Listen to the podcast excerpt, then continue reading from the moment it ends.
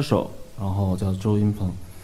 为了这个参加这个一席的讲演吧，我去香港买了一个新的裤子。大家你看，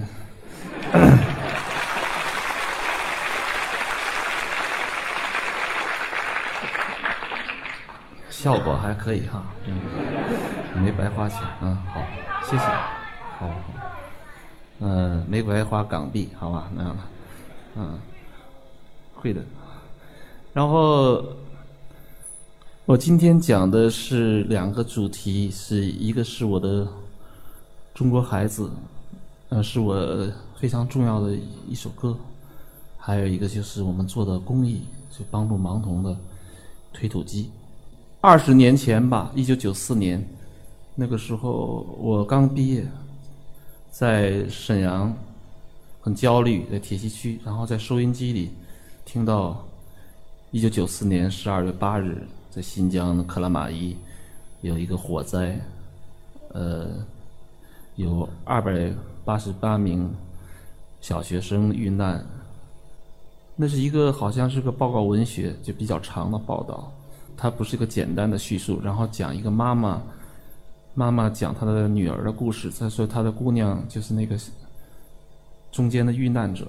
他说当天，那这个小姑娘中午就跟她妈妈告别，说啊我去上学，晚上要参加一个那样的联欢会。然后妈妈那时候发烧，就说哦那你去吧，我今天不能送你了。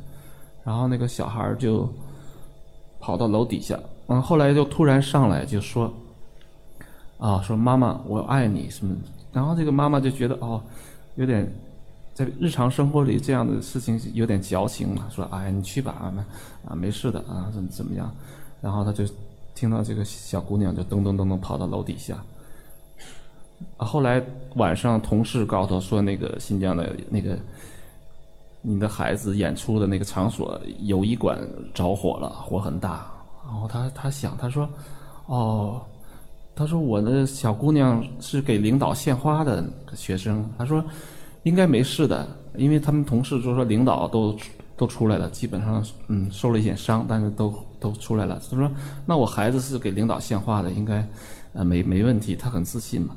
但后来就等啊等，这个小孩没有出来。到晚上到殡仪馆，后来看到了他孩子，他就是就很难过嘛，因为那个时候小孩已经。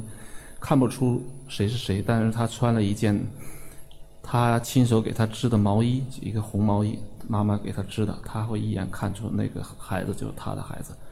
然后这个事情，当时听就觉得呃，就是心里很堵，就是不不知道说什么好。那个时候我还没有写歌，也没有各种这种抒发的渠道，缺少了，然后就一直。堵在心里，然后后来开始写歌，去北京到处走，然后写了很多歌。以后到了新世纪，二十一世纪，二零零五年吧，就在黑龙江那有个沙兰镇那儿发洪水，但是那个学校是在一个镇上的最低处，呃，学校被淹没，八十八名孩子丧生，呃，对我也很大触动。然后最后给我的。最后一击当然是二零零三年成都的李思怡，她的妈妈是个吸毒的人。李思怡只有三岁，她妈妈吸毒被那个派出所就是询问拘留，但是李思怡三岁关在家里就没人照顾，然后他就跟警察说：“说我有个女儿在家里，我要给她喂饭。”但是没有人相信，因为一个吸毒者，大家都觉得他在说谎，没有人相信他的话。后来这个孩子就。饿死在家里，我觉得哦，这个事情就觉得那么那样的不可思议，在那个成都，那么一个红男绿女天天打麻将的那么一个很悠闲的世界，会有一个三岁的小女孩饿死在家里。呃，就是我不知道说什么。其实，其实有关小孩子的痛苦是最深的深渊，你不容易去解说或者去。去开拓，你不能说哦，我这个基督教和上帝爱他，说把他接走了，那你愿意上帝把你的孩子以这种方式接走吗？我觉得没有，或者说佛教就说哦，这他前生有业障或什么，也不对。其实我前一阵儿到台湾拜见那个有个叫随随佛法师，他跟我讲，他说不是受迫害的人都是因为业障，不是所有弱势的受损害的人都要归纳为业障。他说这样是没有道理的，这样也是很怪的理论。我觉得他说的也对，就任何一个孩子的痛苦。你都不要轻易去解说哦，他怎么怎么样？那李思怡她被发现的时候，她躲在那个柜子里，因为她很很害怕黑暗呢。然后那个脚都血肉模糊，踢门踢的，没有人救她。那他将来即使到天堂，享受一万年的那种天堂的生活，可是这三天的黑暗或者这三天的绝望，我觉得能弥补吗？我不知道。我觉得就是。我们可能不容易裁判一个孩子的痛苦，所以我我也想，就是人是在你无路可走的时候，或者在你无话可说的时候，祈祷音乐降临，因为音乐能够填补这种语语言和思维上的尽头的空白。然后我就写了《中国孩子》这首歌。这首歌其实写的是非常水到渠成，很容易，呃，都是一些否定，不要做克拉玛依的孩子，不要如何，不要如何，然后最后是不要做中国人的孩子，如何？写完以后，我是跟小何一起合作，然后他去，嗯，找了一些小孩幼儿园的孩子，他说要有真正的孩子的声音在里面。那时候我妹妹在幼儿园做老师，然后有这个条件，就找了很多小孩来，然后但是小孩很不好哄，你给他们买了很多糖果，说是哎咱们要唱，不要做克拉玛依哦，那孩子们觉得太复杂了，他根本就不愿意唱。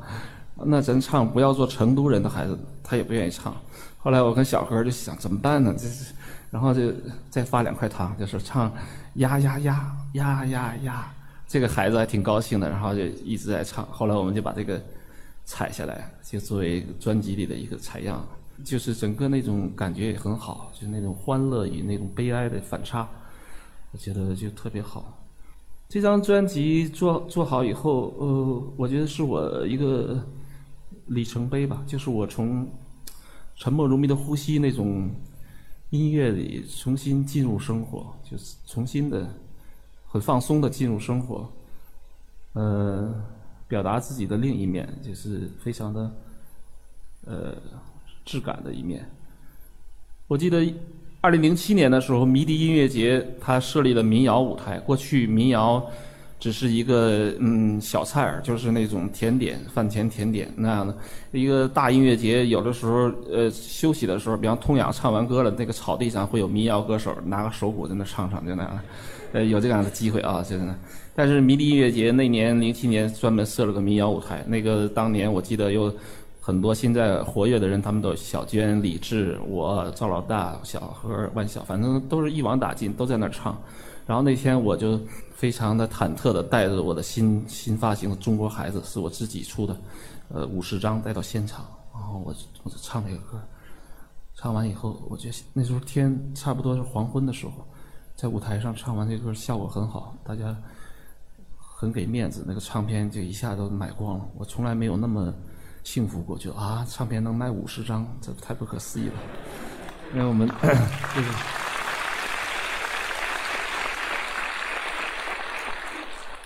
呃，下来的时候去上厕所，嗯，还还有很多朋友说老周，哎，拍一张样照片吧，啊，哎，老周合张影什么的。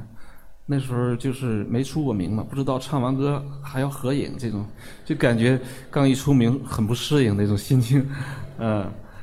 后来我带着这张唱片去巡演，全国到处演出，因为我们到了我这个时代，唱片就成了一个个体的那种，就是类似于手工作坊那样，自己出完版，自己背着去走村串寨的去卖，然后嗯去巡演。呃，演了很多地方，也参加很多音乐节，但是一点点这个歌就是，嗯，它有它的那种就杀伤力有点严重啊。很多呃参加音乐节，有的人就会嘱咐啊，老周，今天那个刘处长来了，别唱这歌了。啊，好好好，哎，老周，王局长今天那个咱们不能唱这个。哦，那样。啊，我记得最深刻的一次印象在也是在深圳，我们做演出，一个好朋友，主办方是个好朋友，他呃演出就说啊，老周，今天我们的重要的领导坐在第一排，那个他要听完你中国孩子这歌，咱们能不能啊不唱？然后我因为我们的好朋友办演出，我也不好意思害他，我说好吧好吧，那就不唱就不唱，我可以唱那个不会说的爱情嘛，唱九月嘛，反正还有别的歌唱。但是我觉得我可以跟他开个玩笑嘛，我觉得那我在上台的时候，呃，就就说今天我我要唱一首我的代表作《中国》，我这冥冥中好像听到他的心脏就砰停了，然后我说房子，然后我听他的心脏又开始跳了，然后就这好玩嘛，然后下台说啊，老周你这个坏人，你差点把我害死是吧？我就知道哦，人们难道这么害怕一首歌，或者为什么不知道？就是害怕真实嘛。其实这些歌是很白描的，没有一点夸张。那克拉玛依的确有二百八十八名孩子牺牲，的确现场有人喊让领导先走，那些家长的悲痛也是真实的。就是真实的东西成为了一种偏激，这就是很值得反思。我不知道什么是现实，就是诚实和真实成为了一种愤青和反和偏激。那怎么样的是现实呢？但是后来也是碍于生计，可能也自己不愿意老扮演一个反叛歌手或者叛逆歌手，或者是那样的角那个标签，也没有做什么叛逆的事情。呃，这个歌唱的就相对少少了一些。那然后我们那个呃，有一天我们的那个我们中国的摇滚那个摇滚界的明灯左小诅咒先生见到了我，就突然问：“哎，老周，最近怎么不唱《中国孩子》了？”我说：“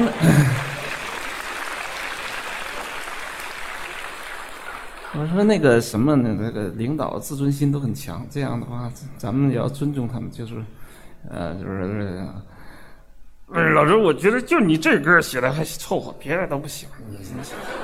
说你得唱这个，唱让人们知道有这事儿。我觉得这个左左左小其实话糙理不糙嘛，的确是这样的。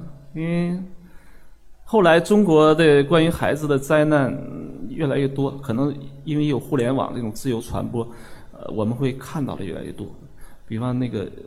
汶川的呃校校舍倒塌，还有那些呃校车的事件，还有毒奶粉，还有很多吧，我觉得举不胜举。就包括山西有个男孩被挖了双眼，包括南京有两个小女孩跟李思怡一样，李思怡是二零零三年，他们是隔了大概七年或者八年，也是饿死在家里。那这种事情。就是一个成年人怎么自处呢？你觉得成年人在这个时代里，呃，要羞愧吧？有一点羞愧，或者你的良心不能永远的安稳吧？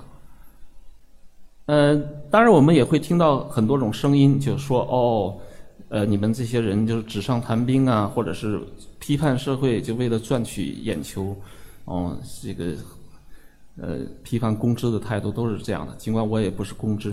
但我觉得，呃，为了堵住这些人、这些五毛党的悠悠之口，我们也在做很多别的事情。比方我做的那个，嗯，红色推土机和金色推土机，这是一个具体的事情，就是我们要做那种唱片，然后民谣的合集卖了以后，帮助像我一样那个失明的盲童小小孩子、盲孩子，给他们买读书机、乐器，还有帮他们上学交学费。因为我小时候就深有体会，我小时候是特别爱读书的那种孩子，就是那时候想当文学家嘛。对，基本上就是就指向托尔斯泰那个级别的，然后嗯，就是想当文学家，然后爱读书，每天早上五点半起来。就听那个阅读欣赏啊，然后早上把那些记录下来。嗯，这个音乐先停一下，好吧？好的，还没有到艺艺术人生的时刻呢啊！不要欢迎我，嗯，嗯，嗯。爱爱读书那个，其实啊，那时候渴望读书，去找邻居读，找妈妈读。我妈妈只上过六年学，一边洗衣服一边给我读书，找那个呃同学，找那个隔壁的那个所有人，把人都烦死了，就非常烦。我上大学的时候，我记得，嗯，我暑假出去打工，是在那个长春呃广场旁边帮人按摩，按摩，然后就是呃。一个腿两块钱，我就学过一段按摩啊，一个胳膊一块五就按，然后后背呢，后背就是两块二左右那样的。那我挣了钱，我就是想找同学读书，把钱，因为很多同学是暑假勤工俭学嘛，教给他们读书。然后那那个时候，因为这个是花钱挣的钱，花钱读书啊，就要读那种很艰难的，就是平常不容易读的那种很艰苦的书，因为这个钱都挣了挣来不易，然后。那时候读什么就读嗯，生命中不能承受之轻。呃，但是生命中不能承受之轻，其实没有什么，大家你你觉得是没有什么艰难的，它不如那个《山海经》啊，或者那古文呢，那可更难读哈。但不是那样的，因为这本书大家有人读过吧？就是说它里面有一些嗯那样的，就是这个人的下体的什么什么那样的。那时候我们找同学读，有的是女生，这么一读大家都很尴尬，所以想把这个书读完的几率就很低，然后自己只能赚钱去哦，好赚钱。这个呃，让让人尴尬的时候要给人付一定的费用，做一定的就是鼓励啊啊。其实我们读书是很艰难，就不知道书里突然蹦出个什么内容，是吧？所以那时候真是。我现在回想起来，还是觉得很幸福，也很有心酸，也很幸福，就是那么爱读书，嗯，然后就是说到这些孩子就是这样的，我我推己及人嘛，现在就想还是帮他们，呃，帮他们买阅读机啊，还有买各种乐器，呃，去年的时候我在啊，现在可以放音乐了啊，嗯，去年我在北京做了一个夏令营，就是用我们。推土机的所有的收入一部分做那个盲童夏令营，就把那些农村的盲孩子接到北京，呃，他们有贵州安顺盲校的，还有福建龙岩盲校的，还有兰州，还有拉萨的一个盲童幼儿园，还有河北邢台的孩子，就是把他们都接到北京，然后去那个自然博物馆啊、科技馆，还去那个国家大剧院看了一场演那个交响乐。然后，嗯，除了一个精神上的，还有物质上的，就吃烤鸭，吃麦当劳。那为什么吃麦当劳呢？我觉得这些孩子都是从那个很偏的地区来，他们家那边不缺那种原生态食物，吃点垃圾食品，也许也是个美好的回忆。然后，哎，这孩子们都很幸福。呃，就玩的很开心吧？他们觉得他们很喜欢北京。其实我的一点不喜欢北京，我都愿意在大理给他们搞一个那个嗯夏令营，我觉得还挺好。但是北京必定，呃，它有很多文化的多元性的东西。然后我记得最后一天我们开联欢会，啊，问孩子们，我说你们将来呃有什么梦想，跟周老师交流一下。啊，有个小孩说：“哦，我嗯，我喜欢。”我要我喜欢法律，我将来想当律师，哦，我觉得挺好。我觉得盲人当律师容易去美国，还挺好的啊。嗯，嗯对，不错，嗯。然后还有呃，问那个哎，那你呢？你看你将来我要当大明星，哇！我说这这个你得等，周老师还没成大明星呢，这要排队，嗯。嗯，再问孩子说啊，我要做那个出租车司机，哇！我说这周老师做梦的时候都没想过这个问题。其实那些孩子他是有好多种想法，他人生在他的梦想里是多元的，那么多道路。但是大多数孩子只能学按摩，按摩就是他们呃，就是去学按摩，找到一个唯一的出路。嗯。所以我觉得每一年，今年我要做夏令营，明年也要继续做。我想就是开开拓这些小孩的视野，让他们知道你可以通过奋斗，就是做别的事情，然后很有尊严的，呃，生活，不是凑合着生存，不是生存，而是生活。这个这是很重要的两个概念，不要以生存为满足，而是生活。嗯。我今年刚去完台湾，我看到他们那些街边有很多视障人唱歌，很有尊严的在那儿，不叫卖艺，不叫乞讨。呃，我还认识的那个叫张玉霞的那个姑娘，她都成为就参加过《中国好声音》，她叫台湾的小邓丽君，她整天妹妹送她到淡水边唱歌，然后唱的很出名，现在呃演出机会也有。我就说，哎，我们大陆能不能让视障人去在街边唱歌，在那些旅游区或者一些好的地方、优风景优美的地方唱歌？我觉得这个不丢人呐，是吧？这个我们全民族到香港抢购奶粉，我们都不觉得丢人。那允许一些视障人在街上唱歌？这样是好事，这样也解决了这些视障人他的生计，但是也让普通人知道哦，失明的人他们是什么样的。一个好的社会不是说全是高楼大厦、红男绿女，我觉得一个好的社会的，是有残障人在街上行走，有轮椅，你会看到聋哑人进饭店吃饭，看到盲人拄着盲杖在街边走路。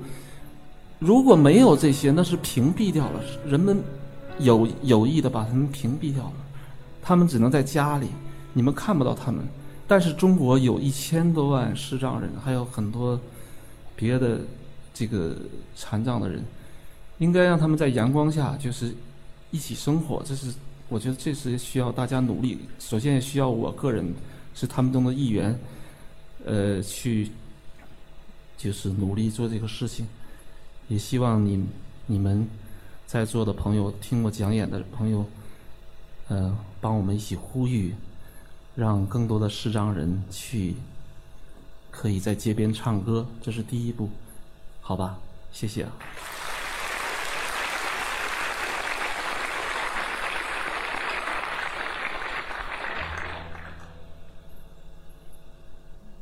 好，下面我就开始我的才艺表演喽，嗯。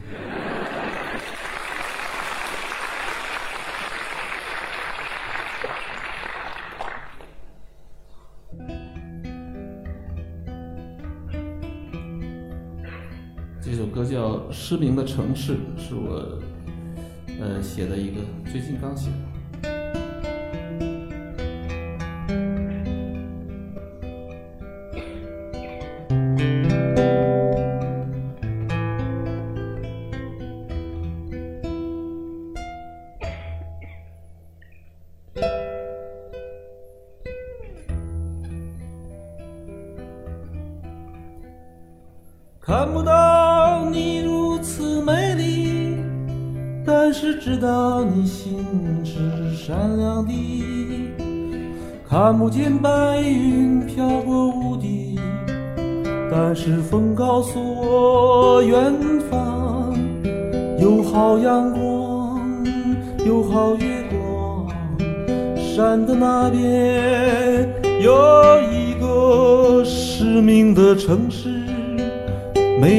目光，不需要打量，握住手就是好朋友，摸一摸脸，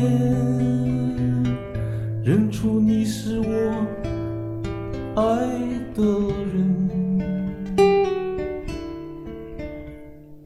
在那一个失明的城市，所有盲道都是安全的。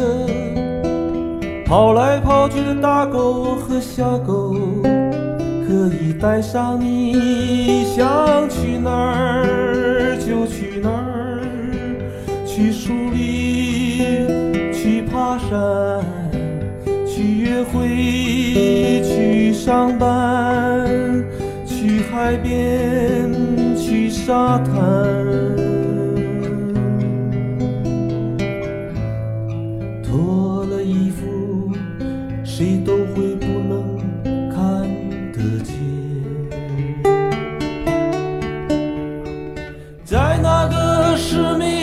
城市，所有盲道都是那安全的。跑来跑去的大狗和小狗，可以带上你，想去哪儿就去哪儿，去约会，去上班，去树林，去爬山，去海边，在沙滩上脱了衣服，谁也不能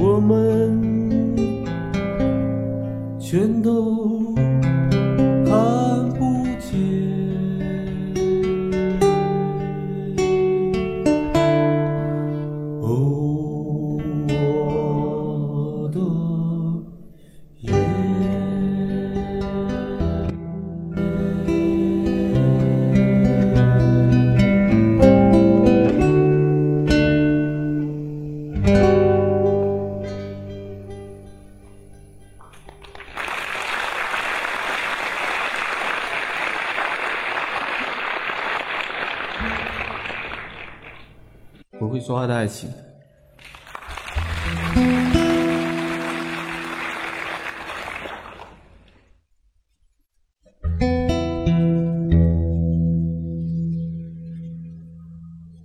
呃，做的呃听讲啊，虽然每个讲讲的人都特别生动，但是要做了这么久，我觉得是很敬佩你们，你们很辛苦。但是后面最后有胡德夫老师，我希望你们坚持哦。坚持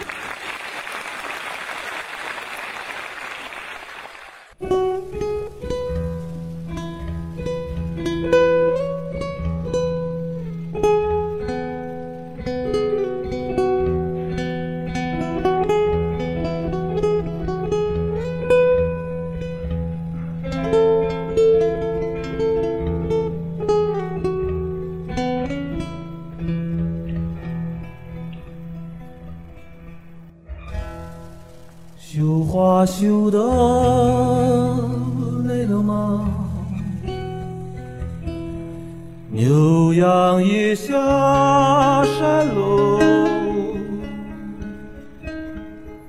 我们烧自己的房子和身体，生起火来。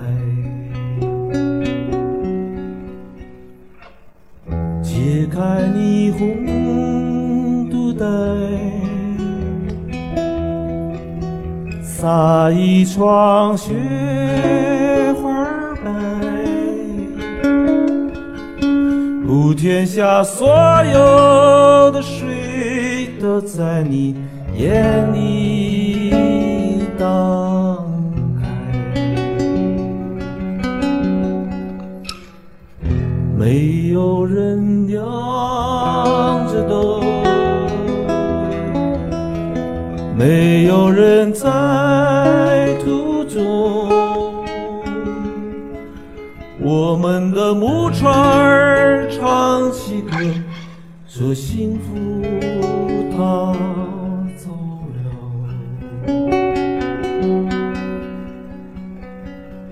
我最亲爱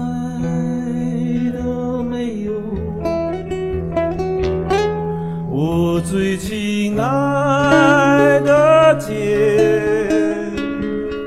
我最可怜的皇后，我屋旁的小白菜。日子快到头了，果子也熟透了，我们最后一次收割，对方抽是抽生死。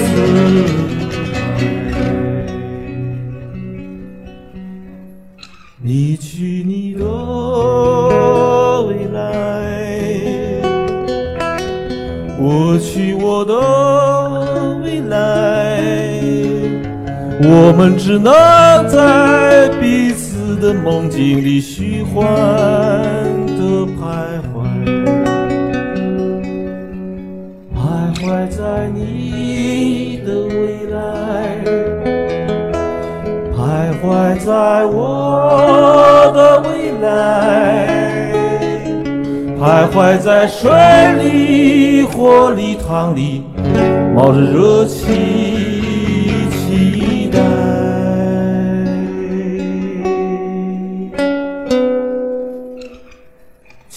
期待更好的人到来，期待更美的人。到来，祈祷本往日的灵魂附体，他重新回来。期待更好的人期待更美的人到来，祈祷门往。日的灵魂附体，他重新回来，期待更好的人到来，期待更美的人到来，祈祷我们往日的灵魂附体，他重新回来。期待更好的人到来，期待更美的人到来，